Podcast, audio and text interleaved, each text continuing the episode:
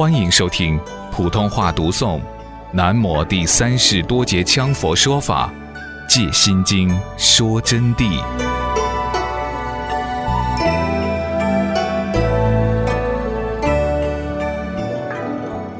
好，话题扯过来，不执着呢，就属空。悟者是法即为佛法，意在于不落空有二边，不落于空，也不落于有，是为中观。中观是一本佛书，这里没有用引号引起来，就叫中观见。我们要树立中观境界，就是中道色相境界。如本文照见五蕴皆空，照见五蕴诸法六字，是照俗谛。五蕴诸法都称为俗谛，皆空二字是照真谛。故离俗无真可照，离了俗地以后，就没有真谛可照了。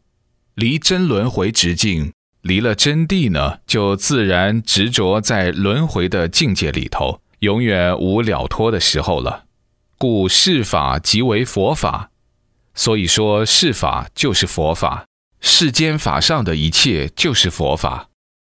离世法则无佛法，真俗二谛圆融，空有无碍，空和有自然就无碍，就没有挂碍，没有障碍，没有一切之分破碍。依这个真谛的般若呢，就得入第一义谛。什么叫第一义谛？第一义谛就叫实相般若。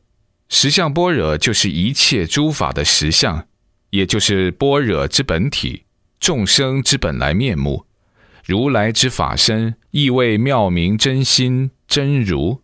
就是说，实相般若就有这么多名词。实相般若理显，当依观照般若起用。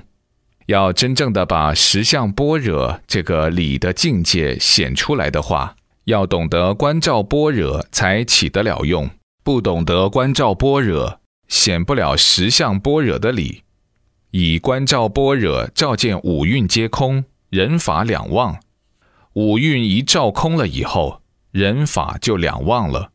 五蕴：色蕴、受蕴、想蕴、行蕴、识蕴。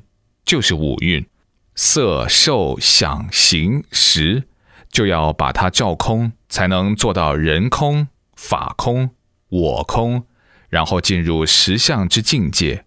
人法两忘以后，即是实相般若了。观照般若所照的境界为实相般若，而实相般若也是文字般若和观照般若的本体。就是说，实相般若呢？它又是文字般若和观照般若本身的本体，此体非体，这个体是名为体，实际上没有体存在的。不落观照，亦不落实相，它不落在观照里头，也不落在实相里头。法门为不二，故无三种般若。什么观照也好，实相也好，有为也好，无为也好。什么法？不管说的再多，法门为不二。前念已去，后念未生。清明无相，无不相，于中不执，哪里还有什么有与无？呵，所以就没有三种般若的。讲了半天三种般若，到最后反而没有三种般若了，只有一般若，就是一种般若，就是至高无上智慧。那么，这个至高无上智慧也是代名词。我前面已经说过，实在没有名词给它安上去，就是一般若也不能只有，也不能直无，是故为不二。一种般若都不能执它有，也不能执它无，所以称它叫不二。两边都不在，中道中观也不执着。今说三般若，乃为方便众生认识事物程序安排所立。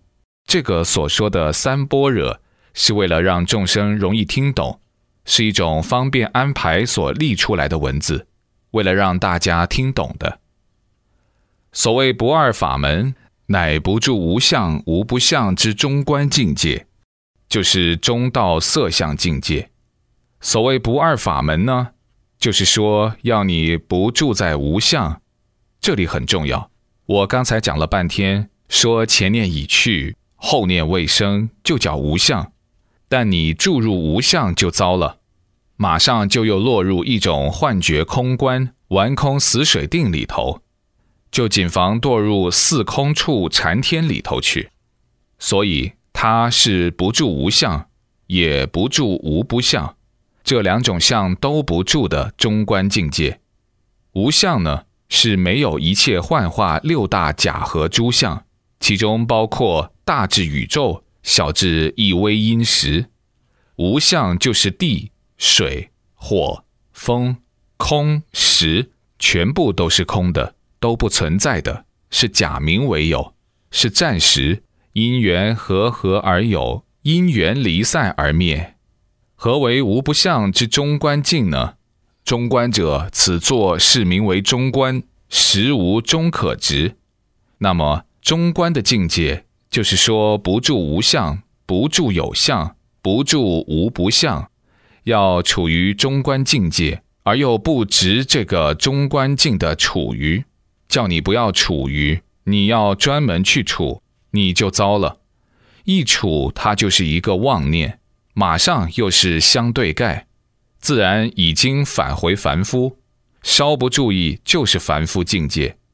这里头有几个同学经常问我：“上师，昨天我出现了什么什么境界？你说了半天还是相对盖，所以我解释久了，我就说不要执着，不要执着，因为我一下子跟你说不清楚的，你的见地还没有到那一步。”我就讲不清楚，因为你听不懂。要先把般若听懂，哪怕你神通变化也好，魔来也好，什么飞天也好，我们这里有好多个人出现这些现象，经常一见到我就是讲这些，就给我汇报工作，就叫做我一听到就觉得众生可怜，我就觉得他们很麻烦，已经落入凡夫相对盖了。因此，终不能直。